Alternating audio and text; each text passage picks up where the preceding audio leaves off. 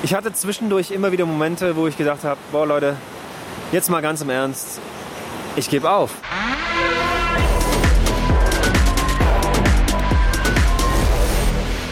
Hi, mein Name ist Robert Mark Lehmann und das hier ist der Podcast zu der neuen Serie KSK Kämpfe nie für dich allein. Leute, ich kann es euch sagen, alter Schwede, heute war es wirklich krass. Ich habe es ja schon ein paar Mal gesagt, dass es bestimmt irgendwann anstrengend wird. Heute hat der Dschungel das erste Mal sein wahres Gesicht gezeigt. Also natürlich war wieder Aufstehen heute Morgen, ziemlich früh. Bevor das Licht überhaupt aufgeht, ist man schon wach, der Wecker klingelt, alle stehen auf und du merkst, ja, der ein oder andere muss sich genau wie ich schon mal aus der Hängematte schälen und zwingen. Wieder rein in die feuchten Klamotten nach einer kurzen Nacht, nach schlecht geschlafen. Leute, ich sag's euch, in der Hängematte schlafen. Ich, die Hängematte und ich, wir wären einfach keine Freunde. Das muss man ganz klar sagen. Aber gut, scheiß drauf. Ab in den Tag und das haben wir heute mit Frühsport gemacht. Und ich sage euch eins, das waren 38 Minuten, ich will nicht sagen Hölle, aber er hat uns ganz schön rangenommen, der kleine Kollege vom Belizean Defense Force. Die sind klein und, und schnell und flink und sehen nach nicht großartig tollen Muskelmännern aus, aber alter Schwede, die Typen haben Biss. Und man darf nicht vergessen, dass er 38 Minuten lang Ultrasport mit uns gemacht hat und dabei noch geredet hat und ge beziehungsweise geschrien hat und genau angesagt hat, was wir machen sollen. Es waren wirklich 38 Minuten ohne Pause, Höchstleistung, sportliche Übungen. Danach war ich platt und man hat auch in dem einen oder anderen Gesicht tatsächlich äh, wirklich gesehen, ja, hier muss gebissen, hier muss gekämpft werden. Und das haben aber auch alle bis zum Ende durchgezogen und auch hier hat man wieder gesehen, niemand kämpft für sich allein. Da wurde auch mal schnell gesagt, und alle, jetzt beißen, beißen! Und das war wirklich cool, das motiviert einen natürlich. Und es ist auch irgendwie eine schöne Kulisse, wenn man mitten auf so einem großen Platz auf große Hügel guckt. Im Hintergrund rauscht der Fluss, das habt ihr vielleicht jetzt auch gehört. Es rauscht heute sehr, weil ich sitze jetzt hier mal am Fluss, das ist mein Lieblingsplatz abends. Und dann kann man dem Fluss einfach zuhören. Die Schmerzen fließen einfach runter. Und man ist irgendwie so ein bisschen erfrischt, das ist ganz nett. Naja, aber das Setting ist gut, wo wir die Sportübung machen. Es ist so ein freier Platz, müsst ihr euch vorstellen. Ringsherum fettester Dschungel, große Hügel. Und das, das vorm Sonnenaufgang ist es auch so ein bisschen nebelig, düstrig. Das ist eine sehr, sehr coole Kulisse, aber das seht ihr auf jeden Fall in den Bildern, wenn ihr uns auf allen sozialen Medienkanälen folgt. Nach dem Sport gab es ein kurzes Frühstück. Heute auf dem Menüpunkt Würstchen mit Nudeln und Soße mit Zwiebeln.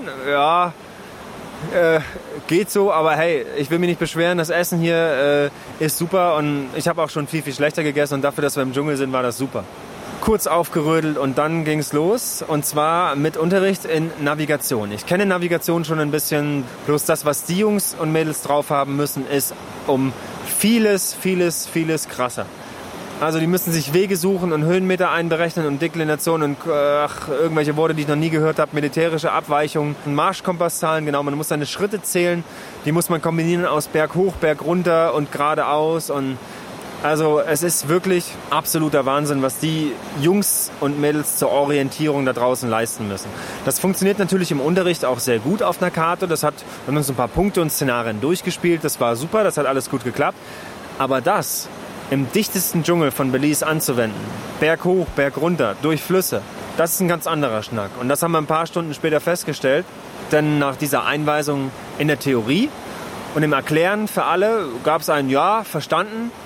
Und dann ging es wirklich raus in den Dschungel. In meiner kleinen Gruppe, meine Gruppe war die Nummer 3, Team Alpha, sind wir ähm, mit einem, ja, so einem Militärtransporter anderthalb Meilen den Berg hochgefahren, wurden rausgeschmissen und dann mussten wir vier Checkpoints passieren.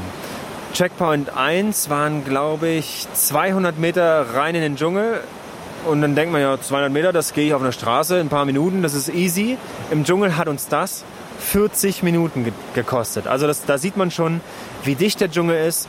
Und wir mussten eine Platte finden. Da war ein Code drauf, den mussten wir uns aufschreiben und dann von dieser Platte zur nächsten Platte navigieren. Aber ich sage euch, Leute, der nächste war irgendwie, ich glaube, 800 Meter. Dann dachten wir, ja, so anderthalb, zwei Stunden werden wir brauchen. Ja, Pustekuchen. Also der zweite hat schon wirklich ewig gedauert.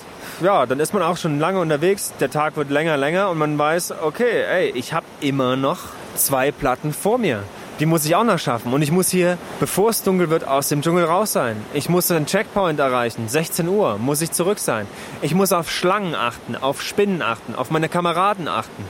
Ich muss darauf achten, dass ich genug Wasser trinke, mich vor der Hitze schütze, dass ich nicht in Dorn greife. Also man ist wirklich, die ganzen Stunden, die wir heute im Dschungel verbracht haben, es waren insgesamt über sieben Stunden, ist man wirklich zu 100% alarmiert. Wo gehe ich lang? Nicht falsch treten. Auf gar keinen Fall irgendwo falsch fassen. Immer noch die Navigation im Auge behalten und wir haben uns natürlich, wie soll es auch anders sein, ich gebe es ehrlich zu, wir haben uns verfranst und zwar vollständig. Wir haben schon Punkt 2 völlig verpeilt und sollten dann von Punkt 2 nach Punkt 3 navigieren. Das war natürlich auch völlig falsch. Aber das Gute war, es ging uns nicht alleine so. Und das ist das Schöne. Ich hatte zwischendurch immer wieder Momente, wo ich gedacht habe, boah Leute, jetzt mal ganz im Ernst, ich gebe auf. Also meine Beine sind schwer, ich habe keinen Bock mehr. Ich habe es natürlich mir nicht getraut zu sagen, aber in den Gesichtern der anderen KSKler hat man auch gesehen, naja, der ein oder andere denkt dann vielleicht auch das gleiche wie ich, aber keiner hat es wirklich offen ausgesprochen. Und das war auch cool, weil dann zieht man es einfach durch. Im Team ist das alles viel leichter und wenn der vor einem genauso schimpft, wie man sich das selber denkt, dann ist das alles halb so wild. Und man fasst in den Dornenbusch. Ich sag's euch, ich habe heute zweimal gedacht, dass mir eine Schlange in die Wade gehackt hat, aber ich bin einfach nur auf irgendeinen scheiß Ast getreten und dann schnalzt irgendwo so ein Palmenblatt hoch, was mit Dornen gespickt ist und haut einem in die Wade durch die Hose und man denkt, boah, Mist, gepiekst, aber es war tatsächlich keine Schlange, es waren zum Glück nur Pflanzen. Und da wird einem auch bewusst, ich kann hier nicht alles anfassen. Die eine Pflanze hat Stacheln, die andere hat Dornen, die sind 10 cm lang auf Augenhöhe. Dann gibt es den Tschetschen, den giftigen Baum, von dem habe ich euch schon erzählt, der lauert überall. Also man hatte eigentlich eher das Gefühl, dass die Pflanzen einen am Ende umbringen und nicht irgendeine Schlange oder Spinne. Und gestern habe ich es noch mit den Soldaten irgendwie durchgesprochen, weil ich das schon einmal erlebt habe, dass ich in so ein Netz gelaufen bin von dieser Golden Orb Weaver Spider. Das ist eine, eine Radnetzspinne, die Nephila, die größte Radnetzspinne der Welt. Und was ist mir heute passiert? Ich bin voll ins Netz gelaufen. Die fette Spinne saß nur ein paar Zentimeter neben mir am Auge und das war ja, das ist so ein geht so Erlebnis. Das gehört aber auch irgendwie dazu. Dann kam mein persönliches Highlight heute beim Jungle Walk und das war das EPA. Ich habe zum allerersten Mal ein militärisches Versorgungspaket zu mir genommen und es war richtig geil. Ich habe irgendwie, äh, was war es denn, so ein äh, Erbseneintopf mit einem Würstchen drin gegessen. Ich habe ein isotonisches Getränk zu mir genommen, ein Stück Schokolade gegessen und so geile kleine Schokocookies. All das ist in der militärischen Verpflegung drin gewesen. Das fand ich richtig gut. Und es tat auch gut. Wir waren dann schon viereinhalb Stunden unterwegs und hatten ja erst die Hälfte geschafft. Ich mache es kurz und knapp. Wir sind heil aus dem Dschungel rausgekommen, allerdings nicht ohne Hilfe. Wir hatten natürlich einen venezianischen Guide immer an unserer Seite, der uns dann in die richtige Richtung gestupst hat an der einen oder anderen Stelle.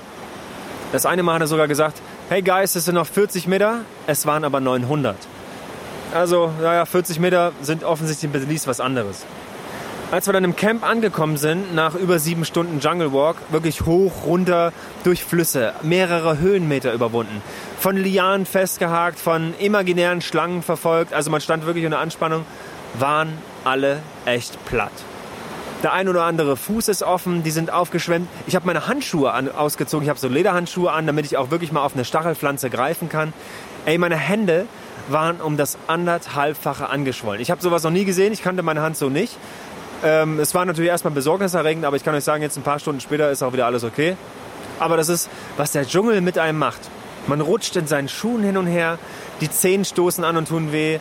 Und gerade der letzte Weg äh, runter, das war nochmal so 300, 400 Meter, wirklich steil bergab. Alter Schwede, das war nochmal Kräftezellen ohne Ende. Und wir kamen alle an.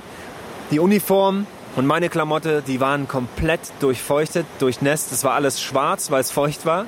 Und dann gab es natürlich nur noch eins und das ist runter zum Fluss, ist da, wo ich jetzt auch wieder sitze. Und das ist wirklich geil.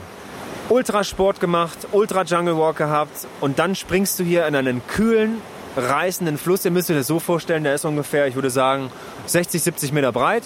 Der hat ordentliche Stromschnellen, der ist aber auch nicht sehr tief. Man kann sich also an vielen, vielen Steinen gut festhalten. Und dann taucht man unter in dieses kalte Wasser wie so eine Forelle und hält sich kurz unter Wasser mit Luft anhalten am Stein fest und lässt einem einfach den ganzen Scheißtag, den ganzen Scheißschweiß, die mistigen Dornen, die einen gepickt haben, das lässt man sich einfach wegspülen.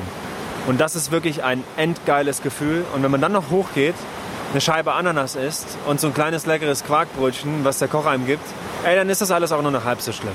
Dann trockene Füße, trockene Klamotten an. Wisst ihr, was ich jetzt mache? Ich verpiesel mich jetzt gleich in meine Hängematte, guck noch mal ganz kurz auf den Weg in meine Hängematte, ob meine drei Vogelspinnen noch da sind, die ich erkundet habe.